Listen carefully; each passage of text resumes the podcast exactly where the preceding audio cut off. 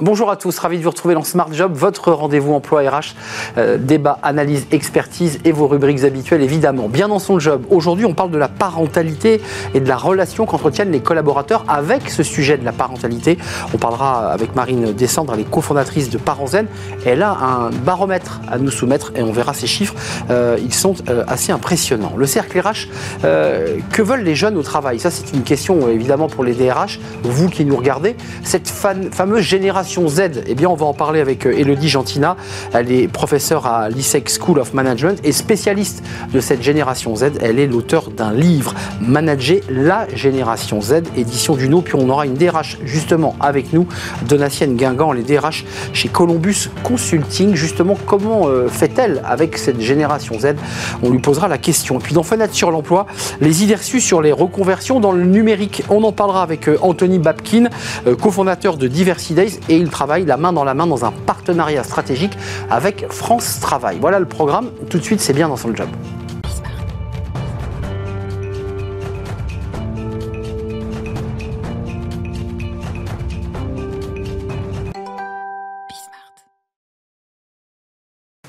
Bien dans son job, euh, bien dans sa parentalité. Tiens, on pourrait l'appeler comme ça, notre rubrique. On en parle avec Marine de Sande. Bonjour Marine. Bonjour. Ravi de vous accueillir. Vous êtes déjà venue sur notre plateau. Vous êtes la cofondatrice de Parents Zen, parents avec un S. Les Parents Zen. Les Parents Zen. Et vous l'avez créé, cette entreprise, avec votre mari. À Vous étiez venu nous raconter la, story. Euh, concrètement, vous avez ce baromètre. Euh, qu'est-ce qu'on peut dire à l'issue de ce baromètre? On va voir un chiffre la parentalité, elle joue un rôle essentiel dans l'engagement ou le désengagement des collaborateurs. Est-ce que c'est bien cela? Oui, oui, tout à fait. Et euh, dans les chiffres qu'il faut retenir là, sur ce baromètre qu'on a, qu'on a fait euh, cet été, euh, c'est que 98% des répondants ont dit que, ils étaient, que leur travail était affecté par leur vie personnelle. donc maintenant, les entreprises ne, peuvent pas dire que, enfin, il y a, deux vies différentes et qui peuvent pas rentrer dans la vie privée, parce que maintenant, la vie personnelle et la vie privée, c'est une seule vie. Et il y a un autre chiffre dont vous alliez peut-être euh, parler, c'est que euh, euh, donc, euh, 82%. voilà. 82% des parents interrogés, voilà, qui sont disent prêts à changer d'entreprise. Exactement, pour une entreprise qui va mettre euh, plus de services en place pour les accompagner dans leur parentalité. Vous, ce baromètre, vous l'utilisez évidemment parce que les parents zen, euh, avec ce baromètre, vont voir les entreprises, ce sont vos clients, mm-hmm. et vous leur dites bah, si vous ne faites rien, si vous n'adressez pas ce sujet, mm-hmm. bah, vos collaborateurs et vos talents, comme on le dit aujourd'hui, vont partir. C'est ça votre, vont votre partir, enjeu. ou vont peser au moment où ils vont voir des offres d'emploi, euh, vont, vont, regarder quels sont les avantages, en fait, quel est, quel est le package, et vont peut-être aller chez un autre qui, en fait, euh, va faire plus de choses. Et même s'ils ne sont pas encore parents, en fait, c'est des projections. Bien sûr. Et on se projette aussi dans l'entreprise qui va nous permettre d'avoir mm. la meilleure qualité de, de, vie, euh, vie pro, vie perso. Vous, chez les parents zen, vous, vous avez évolué, fait évoluer le business parce que vous vous êtes dit, bon, avant, on avait, on offrait, on proposait aux entreprises des places en crèche, des crèches.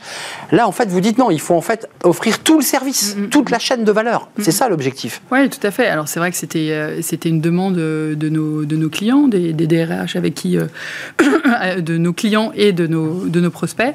Euh, ils disaient c'était bien, enfin ok, super, il y a une super solution pour les parents qui ont des enfants de 0 à 3 ans, mais qu'est-ce qu'on fait pour, pour les autres? Et c'est vrai que ben, pour bien connaître une entreprise, il faut, il faut s'intéresser, enfin euh, nous, notre service, ben, c'est sur les parents. Il faut s'intéresser à tous les parents et qu'il n'y a pas que les parents euh, d'enfants de 0 à 3 ans. Donc il y a des, des parents d'ados et il y a aussi des salariés aidants. Donc c'est vraiment euh, toute la vie des, salariés parents. Donc ça veut dire que les parents zen, quand je pousse la porte, c'est mm. pas que pour la, crèche, c'est-à-dire la toute petite enfance, les nourrissons, mais c'est aussi j'ai une galère pour les cours, du, les, cours de, l'ado, j'ai un problème pour être aidé. C'est quoi, quoi les services que vous offrez en plus? On offre, on offre un service clé en main avec une application web. Donc les les, salariés de l'entreprise ont accès à tous les services parentalité que, que boîte à outils. Voilà, une boîte à outils avec euh, il y a déjà beaucoup de contenu, des articles sur toutes les formes, des podcasts, des, des vidéos, des euh, je sais pas des webinars et par tranche d'âge. Donc, en fonction de l'âge de vos enfants, bah, vous avez les, contenus qui vous sont poussés, qui vous intéressent. Et après, bah, il va y avoir l'endroit où s'inscrire pour la commission pour avoir des places en crèche. Il va y avoir un lien si on veut avoir de, je sais pas, des, des, des babysitting, euh, si on veut avoir euh, de l'aide aux devoirs ou, ou, des psychologues ou du, des coachs. Oui, précisons que les places en crèche délivrées mmh. par les entreprises, c'est un vrai privilège hein, pour, parce qu'il oui, y a oui, beaucoup de parents sûr. qui nous regardent et qui savent ce que c'est de chercher et une place en eh crèche quand, quand l'entreprise vous aide pas. Mmh. Euh, ce chiffre quand même, et ça, ça m'a un peu étonné, et le télétravail dans tout ça, 71,2% mmh. Mm. des entreprises proposent du télétravail alors que seuls 29,5% 1,1% euh, des salariés par an euh, le demandent. On entend parfois l'inverse sur ce plateau. Il y a des invités qui nous disent le télétravail est publicité. Bah, vous dites l'inverse, hein. Oui, alors après, euh, en fait, on avait, mené une enquête l'année d'avant auprès de responsables des ressources humaines et voir un peu quelles étaient leurs priorités et selon eux, quelles étaient la priorité des parents. Et donc, eux mettaient vraiment le télétravail en avant dans les mesures qui, enfin, qui soi-disant pour eux étaient attendues, alors que quand on pose la question aux parents, bon, bah, ils disent les places en crèche, euh, euh, après ils disent euh, l'aide, enfin la garde complémentaire, et après ils disent la flexibilité des horaires. Donc en fait, il y a le, le trio, enfin c'est un petit peu, c'est différent. En tout cas, c'est un, un, indicateur intéressant. Les parents zen, si vous cherchez à la fois des places en crèche, évidemment, et que vous êtes une entreprise ou une DRH, mais tout le service, mm. au-delà de la petite enfance, jusqu'aux ados, on l'aura compris, et aux, personnes qui sont dans situation d'aidant. Exactement. Vous, les éclairez. Merci Marine de Sand d'être venue nous, rendre visite, cofondatrice de Les Parents Zen avec votre mari, faut-il le préciser. Et un S à Zen. Et Zen avec un S, qui est effectivement très original, et parents, c'est plus logique, puisque vous avez mis les devant. Donc vous la repartie en, en quoi ces mains-là. Mhm. Merci Marine de nous avoir rendu visite. Autour d'une page, on s'intéresse aux, jeunes, on ne va pas parler de l'orthographe et des jeunes, non, on va parler de la génération Z. Euh, qui est-elle? Comment fonctionne-t-elle? Que se passe-t-il dans sa tête? On va le découvrir à travers un, un livre justement passionnant sur cette génération Z. C'est le cercle RH et c'est le débat de Smart Job.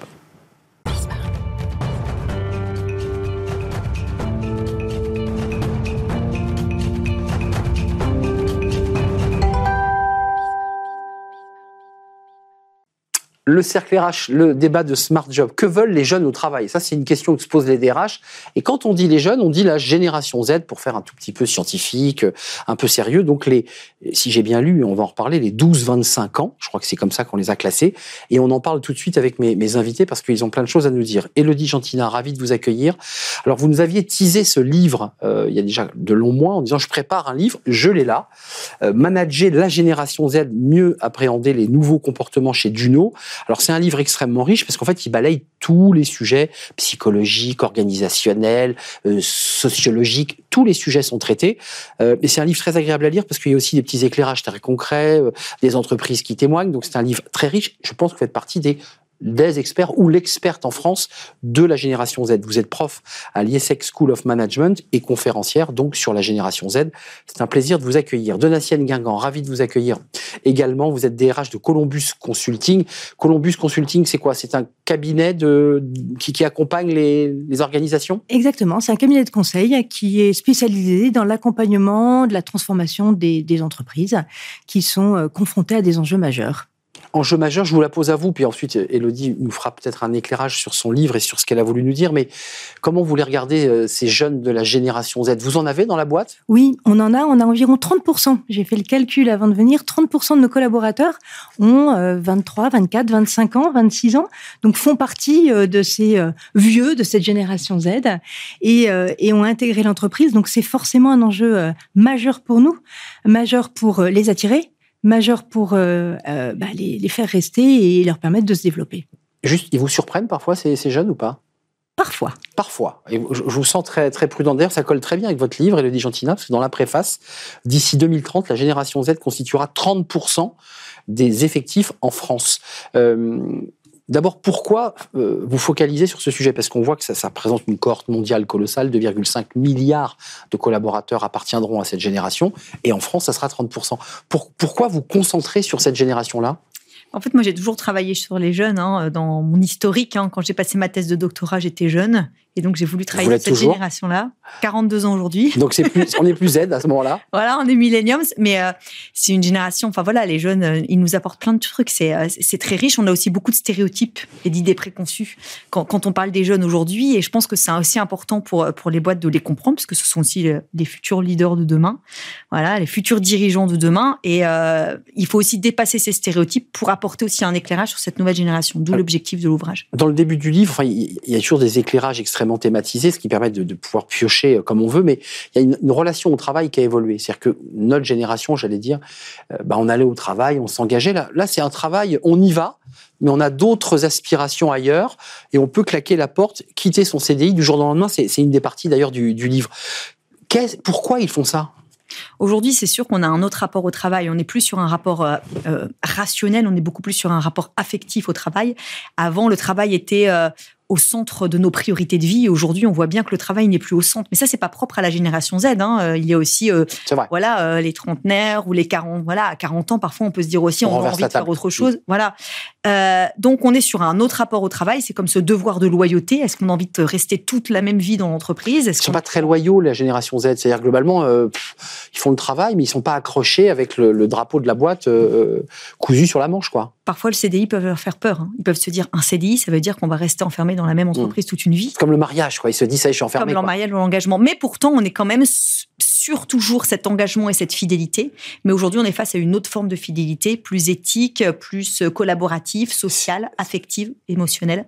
Oui, justement, Donatienne, euh, qu'est-ce que vous leur apportez, vous, à ces, à ces jeunes consultants, j'imagine, qui vont dans les entreprises? Vous avez quoi? Vous avez des outils particuliers que vous leur proposez pour les, pour les maintenir dans l'entreprise? Alors, on a un outil, enfin, ils sont très attirés par euh, tout ce qui est euh, euh, engagement environnemental, sociétal et éthique. C'est vraiment leur focus. Et nous, Columbus, depuis 2012, on est société à mission. Depuis 2012, pardon, depuis 2021, on est société à mission. Et donc, on les aide, on, on leur permet de, en plus de leur mission, de prendre part à des initiatives RSE qui portent sur les enjeux qui les intéressent. Ça marche, ça? Ils Et ça marche extrêmement. L'idée, c'est du collaboratif, c'est-à-dire qu'on travaille sur. C'est du collaboratif. On a un lab RSE, ils sont une dizaine par an à copiloter ce lab RSE. Très prochainement, on va sortir une, un nouveau dispositif qu'on a appelé Vivact, qui leur permet de proposer des, euh, des missions, proposer des projets euh, autour de l'engagement euh, sur le vivant et le non-vivant, engagement social ou environnemental. On a tout un partenariat où ils vont pouvoir décider, voter de quel est le projet qu'ils vont, qu'ils vont mettre en place. Et puis, par rapport à ce projet-là, ils vont pouvoir soit donner de leur temps, des jours, euh, dédiés à ces projets, soit euh, trouver un, financement que l'entreprise que l'entreprise va va fournir. Euh, Elodie Gentina, quand même, il y a une partie intéressante dans votre livre, euh, page 147-148, sur les, les, outils de la pleine conscience. La pleine conscience, il y a la méditation, et on découvre que dans ce chapitre, cette jeunesse, cette génération Z, est friand de cette euh, pleine conscience. Pourquoi ils sont à la recherche de cela? Parce qu'aujourd'hui, euh, ils sont à la recherche de, de la quête aussi de la santé mentale, de la santé morale. Ils ont envie euh, voilà, de travailler dans une entreprise qui répond à leurs besoins de bien-être. Pour eux, l'entreprise, ce n'est plus uniquement un lieu de travail, c'est aussi un lieu de vie dans lequel on se sent bien. Et je pense que la crise de la Covid-19, elle a aussi accéléré toutes ces questions liées euh, voilà, à la pleine conscience, aux besoins de, de bien-être, de santé mentale, de santé morale. Le retour à soi-même, le retour aux sources euh, et à son bien-être. Et aujourd'hui, on voit bien aussi que les entreprises se questionnent beaucoup en se disant on doit aussi apporter des solutions pour que nos collaborateurs se sentent bien au travail, notamment les jeunes. Pleine conscience, ça renvoie quand même aux enjeux du stress. Là, je me tourne vers la DRH, de la charge mentale, de tous ces sujets qui fait qu'aujourd'hui, vous avez des indicateurs qui sont peut-être pas forcément très bons, pas forcément chez vous, mais les chiffres qui remontent sont pas très bons. Ça, c'est une réflexion que vous menez où vous dites on est quand même sur du gadget, la pleine conscience, on se met à méditer, bon, faut, faut être sérieux. Comment vous vous situez, vous? Non, non, on réfléchit effectivement à tous ces outils-là. On a besoin de donner à ces, à ces nouveaux collaborateurs des outils qui correspondent à leurs attentes et qui nous permettent, encore une fois, de, euh, de les fidéliser et de, de les garder dans nos entreprises. Donc, on met en place des rituels, des rituels autour euh, de, d'échanges, d'enjeux d'équipe, de, de goûter, de, de, ils ont vraiment. Ça, c'est pas de la pleine conscience hein, de la sienne. Non. On est d'accord là-dessus. goûter en étant en pleine conscience, c'est pas possible. surtout quand ils boivent un verre de champagne avec. C'est ça. Donc Tout là, à mais- fait. Euh, ou un verre de cidre parce qu'on va bientôt faire les crêpes. Mais ils ont besoin de rituels, ils ont besoin d'échanges entre eux. Ils ont besoin aussi d'être accompagnés. Ah, On a des outils d'accompagnement sur la gestion des relations difficiles. On met en place des formations sur justement les, les risques psychosociaux et particulièrement l'épuisement professionnel, qui est un vrai sujet chez eux, assez nouveau. Peut-être lié aussi à la Covid-19. J'ai pas la réponse à cette question, mais en tout cas assez nouveau. Et puis, on les accompagne avec du coaching. Euh, le manager a changé de posture. C'est un manager coach et on l'accompagne, on les accompagne aussi avec du coaching ou des copilotes, des, plus jeunes qui vont les copiloter pour les aider à répondre à ces enjeux-là et à se protéger contre ces, risques psychosociaux potentiels sur cette génération. Manager la génération Z, il y a une partie, alors je dis c'est un livre très holistique hein, qui balaye tout le spectre de la génération Z, mais il y a une partie sur, très précise, plus des managers qu'ils cherchent, mais c'est des coachs, Hmm. des facilitateurs, je crois que le, le terme est, est utilisé. Exact. Ça veut dire quoi? Ils cherchent, ils cherchent plus l'autorité forcément, mais ils cherchent quelqu'un qui va les faire grandir? Ils se recherchent toujours du feedback, ils recherchent toujours un cadre, c'est ce qu'on appelle l'autonomie. C'est pour ça que je parle aussi de, de du management par le vide organisé. On n'est pas dans l'indépendance, on est dans, dans un vide organisé. On a besoin, ils ont besoin de, de, de, de responsabilité, ils ont besoin de coaching expérimentateur. C'est-à-dire qu'en fait, un manager aujourd'hui, pour eux, un, un bon manager, c'est pas un management, un manager qui soit complètement autoritaire, hiérarchique et parce qu'il est plus âgé, mais c'est un manager qui est doté de soft skills, de compétences humaines, euh, qui euh, qui euh, qui sait accompagner, Vaste sujet. etc. Donc ça veut dire que ce manager, souvent est père de famille, euh, il a lui aussi sa génération Z à la maison. Enfin, ça arrive. J'imagine que vous avez ces échanges-là. On, on- vous avez des enfants, on a des enfants. On se dit tiens, je vais essayer peut-être de modéliser ce que j'ai fait à la maison, je le ramène à, à l'entreprise, ou inversement, ce que j'apprends à l'entreprise, je le ramène chez moi. Il y a de ça quand même. Il y a, il y a de ça et on- on- on apprend nous-mêmes à donner beaucoup plus fréquemment qu'on le faisait avant des feedbacks, de la reconnaissance et pas sur des modèles habituels qui sont le petit entretien d'évaluation. Reconnaissance. et pas sur des modèles habituels qui sont l'entretien d'évaluation, mais avec un cœur, un like, un pouce, un petit SMS de À la félicitations. Jones, quoi. Exactement. Ils sont très demandeurs de ça boomer, hein, immédiatement, immédiatement et très souvent. Et on apprend effectivement dans notre rôle de manager à changer notre relation avec eux, Mais- comme on le fait avec nos enfants. Juste, Donatienne, est-ce que vous avez intégré, vous, la DRH, que les personnes que vous recrutez, potentiellement, vous n'allez pas les garder? Est-ce que ça, aujourd'hui, quand on parle avec des DRH en off, ils vous disent, bah voilà, on passe notre temps à faire des campagnes de recrutement, on recrute, Mm. et on sait que bah, 60% seront plus là. Vous l'intégrez, ça? On l'intègre, on le C'est regrette terrible. hein, parfois, Euh, très souvent d'ailleurs on le regrette, mais ça fait partie du modèle. Et alors encore plus dans le conseil, qui est un modèle où il y a euh, une forte, forte, euh, un fort taux de turnover, et donc on le voit, on le sait, et on essaye de les retenir, mais en surtout ce qu'on aime et ce que moi je, je- je cherche hein, avec les managers et avec l'équipe de direction, c'est à ce qu'ils grandissent et qu'ils prennent plaisir le temps où ils sont dans l'entreprise. Pourquoi? Parce que ce sera nos ambassadeurs plus tard, même s'ils sont plus là. Donc on a tout intérêt à, les, à, leur permettre de s'épanouir, à se développer de manière la plus, la plus saine possible dans l'entreprise. Elodie Gentina, dans cette, dans cette ambiance un peu particulière, euh, avec un son un petit peu particulier, on s'en excuse. Euh, un, mot quand même sur la manière. Là, vous faites un livre euh, pédagogique euh, et de pédagogue. Vous êtes, vous êtes enseignante, vous êtes prof, conférencière. Est-ce que vous allez franchir le, le pas avec ce livre sous le bras et aller vous poser chez des DRH euh, et d'avoir cet échange, je dirais, euh, comme on a sur ce plateau aujourd'hui Bah, c'est ce que je fais déjà en fait. Il y a beaucoup d'entreprises qui, euh, qui, qui, qui viennent me chercher entre guillemets pour Ouais, c'est- me dire bah Elodie, est-ce que tu peux nous apporter un éclairage sur cette nouvelle génération? Parce que certaines en- entreprises ont du mal à les attirer, elles ont un voilà un, un souci d'attractivité, puis d'autres entreprises comme dans le conseil, vous l'avez dit, qui savent les attirer mais qui ont un souci pour les engager, pour les fidéliser. Donc on se pose aussi C'est poser la dur dans le question. conseil en ce moment aussi. hein. Je précise qu'il y a des jeunes qui tournent le dos au conseil. Oui. C'est-à-dire qu'ils disent euh, génération Z, moi les conseils c'est pas pour moi. Enfin vous le ressentez ça. Tout à fait. C'est pas si simple C'est pas si simple. de recruter. Et, et comment vous faites là? Parce que Alors, toutes les grandes boîtes de conseil sont un peu en difficulté. Ouais. on a une marque employeur qui doit vraiment répondre à leurs enjeux. On doit adapter nos process de recrutement. Il faut être beaucoup plus rapide. Il faut plus faire des annonces habituelles. L'annonce classique ne fonctionnera pas. Ça va être euh, vie ma vie pour les faire venir, pour leur montrer ce qu'on va, ce qu'on va proposer, quelle va être l'expérience collaborateur qu'ils vont vivre, et puis être extrêmement rapide dans nos process de recrutement, sinon euh, ils partiront ailleurs. Ne manquez pas ce livre, Manager la génération Z, d'Uno, euh, Elodie Gentina, l'experte euh, française de la génération Z et qui vient vous éclairer si vous le souhaitez. Euh, c'est un livre riche et passionnant. Merci mesdames, merci à Donatienne Guingamp euh, DRH Columbus euh, Consulting.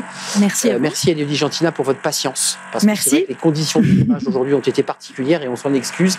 C'est, comme on dit à la télévision, indépendant de notre volonté. Vous reviendrez quand tout ça, quand l'eau sera calme. Merci à vous. On tourne une page, on termine notre émission avec Fenêtre sur l'emploi.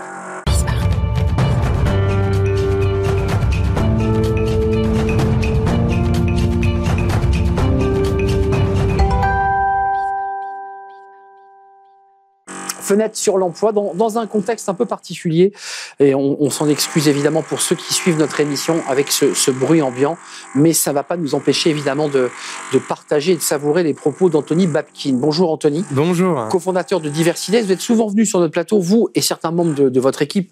Êtes une structure extrêmement dynamique et vous avez signé un partenariat stratégique avec France Travail, donc ex-Pôle emploi pour resituer, N'est-ce pas? Euh, pour euh, eh bien, les, les accompagner, ces demandeurs d'emploi, vers le numérique. D'abord, quelques mots sur le- la, la méthodologie. Vous avez quoi? Dressé les, les, les dix clichés, les idées reçues autour des, des métiers du numérique. Alors, il y a des idées reçues et puis il y a aussi la réalité euh, statistique aujourd'hui. C'est des métiers qui attirent euh, davantage euh, des publics masculins, des personnes tout droit sorties d'école. Et on a un travail énorme à faire pour déconstruire les mythes autour de ces métiers. Euh, le premier euh, stéréotype ou le premier, la premier, le premier mythe, pour moi, il est plutôt autour du genre. Beaucoup de femmes considèrent que ce sont des métiers genrés et masculins dédiés aux hommes. D'ailleurs, très tôt dans l'éducation des jeunes femmes, on fait comprendre que les métiers, les maths, les sciences, leur sont, leur vrai. Sont moins dédiés. Ça démarre là, en fait. Ça démarre là, dès le plus jeune âge. Donc, il faut euh, dire, démystifier en disant, en fait, vous avez toutes vos places. Rappeler aussi quelles sont les grandes figures qui ont fait euh, le début de l'informatique. Euh, et donc, euh, ça passe par ça. Ça passe aussi par le fait de montrer des femmes qui ont pris leur place dans ce domaine. Et du coup, je- j'en viens, et parce que on est à l'intersection de la lutte contre les discriminations, de la lutte contre les stéréotypes. Et en fait, on peut être une femme, mais aussi en situation de handicap. Dire qu'aujourd'hui, il y a des formations, de plus en plus de formations qui sont adaptées. Donc, on est là aussi pour les promouvoir. On a un partenariat avec la GFIP euh, et avec un programme qui s'appelle Talent Digital avec un H et qui permet en fait, en fonction des singularités du candidat, de pouvoir aussi lui proposer une formation adaptée. Hmm. Autre cliché, et puis ou alors autre euh, euh, stéréotype ou, ou discrimination qui peuvent jouer, c'est le diplôme. Aujourd'hui, on se dit, il faut un bac plus 5 pour aller vers ces métiers. Et en fait, Non. on se rend compte qu'il y a beaucoup de formations qui forment sans le bac. On parle des publics dits infra-bac. Et donc, euh, le rôle de l'association, c'est aussi promouvoir la reprise d'études euh, et donc montrer qu'on n'est pas obligé d'avoir un bac plus 5 pour faire carrière dans le numérique et que parfois il y a des formations qui sont certifiantes. Elles peuvent être même parfois à distance pour des gens qui euh, seraient dans les territoires, c'est-à-dire dans une zone rurale, dans sa, sa campagne, en banlieue, un peu excentré d'un grand centre-ville. Il y a des personnes, alors on a, on a parlé des jeunes, on a parlé de ceux qui pensent qu'il faut avoir bac plus 5, puis il y a les seniors. Alors Euh, évidemment, les c'est reconversions. Complètement. Après 45 ans, on le sait, on est considéré comme senior dans l'emploi en France, et donc c'est là aussi qu'il y a les premiers dispositifs ou euh, discriminations qui peuvent naître. Et nous, notre rôle, c'est de dire, regardez, après 45 ans, ce sujet de la reconversion professionnelle, elle peut être accompagnée. Alors ça peut être par votre région, ça peut être par France Travail aujourd'hui, ça peut être par des organismes aussi qui proposent des formations gratuites en ligne. Donc ça peut passer en fait par un accompagnement. Donc nous, on a créé un dispositif qui s'appelle Déclic numérique et qui va proposer proactivement un soutien à des personnes qui veulent se reconvertir. Mais je parle souvent de jungle du numérique ou de la tech. Euh, il y a tellement de formations, il y a tellement de dispositifs aidés, il y a tellement de métiers aussi. Beaucoup de métiers, ouais. Voilà, que parfois on peut se perdre. Il faut Donc, déjà leur ouvrir le champ des possibles. leur dire, Il y a ça, il y a ça, il y a ça. Exactement. Et donc, euh, je dis souvent, hein, les, les, les discriminations, elles s'accumulent. Donc, on peut être tout ce que j'ai décrit avant. On peut être une femme, senior, en situation de handicap et dans un territoire. Et donc, bah, pour ces publics-là, sans euh, vraiment de comment dire on est on tombe pas sur euh, on, on tombe pas de sa chaise quand on entend ça mais il y a un, tout un tas de publics qui aujourd'hui ne se projettent pas en raison des critères que je viens d'évoquer. Donc notre rôle c'est de dire regardez c'est possible. Il y a des gens qui vous ressemblent qui ont déjà pris leur place dans ces métiers. Donc euh, donner de l'envie de l'inspiration de Des la ambassadeurs, ouais. exactement. Et ensuite suivre ce programme court qui dure une quarantaine d'heures à distance qu'on a adapté pour n'importe quel public. Alors il y a, il y a de la ce qu'on appelle il y a des replays. Euh, on peut retrouver aussi euh, des choses des, des données en ligne on peut euh, retrouver aussi un certain nombre de formations aidées euh, ou des dispositifs adaptés donc c'est la force du dispositif des clics numériques Merci Anthony Babkin. Allez sur le site Diversides et puis en partenariat, vous l'aurez compris, avec France Travail qui va vous permettre, peut-être même en poussant la porte de France Travail, bah, de pouvoir être euh, aiguillé et euh, on, vous ventilera, on vous aiguillera vers Diversides et les équipes d'Anthony Babkin et cette application puisque c'est aussi du numérique. Merci Anthony d'être Oui. venu nous rendre visite. Et avec grand plaisir, peut-être que je voulais terminer en remerciant les équipes de France Travail. On vient de symboliquement re-signer une convention euh, qui court sur trois ans avec un objectif d'accompagner 10 000 demandeurs d'emploi partout en France. Donc euh, voilà, c'est le collectif qui gagne. Merci. Et euh, merci à toutes les entreprises engagées à nos Voilà, côtés. on a un tout petit peu débordé, mais c'est important de l'entendre. Euh, cofondateur de Diversides, merci Anthony Babkin, merci à toute l'équipe, merci à Mani à la réalisation, merci à Thibaut au son, merci à l'équipe de programmation, Nicolas Juchat et Alexis Mathieu, puis merci au marteau-piqueur qui nous a accompagnés pendant toute cette émission. Je le salue, mais il ne sera pas là la prochaine fois. Je vous dis à très très bientôt. Bye bye.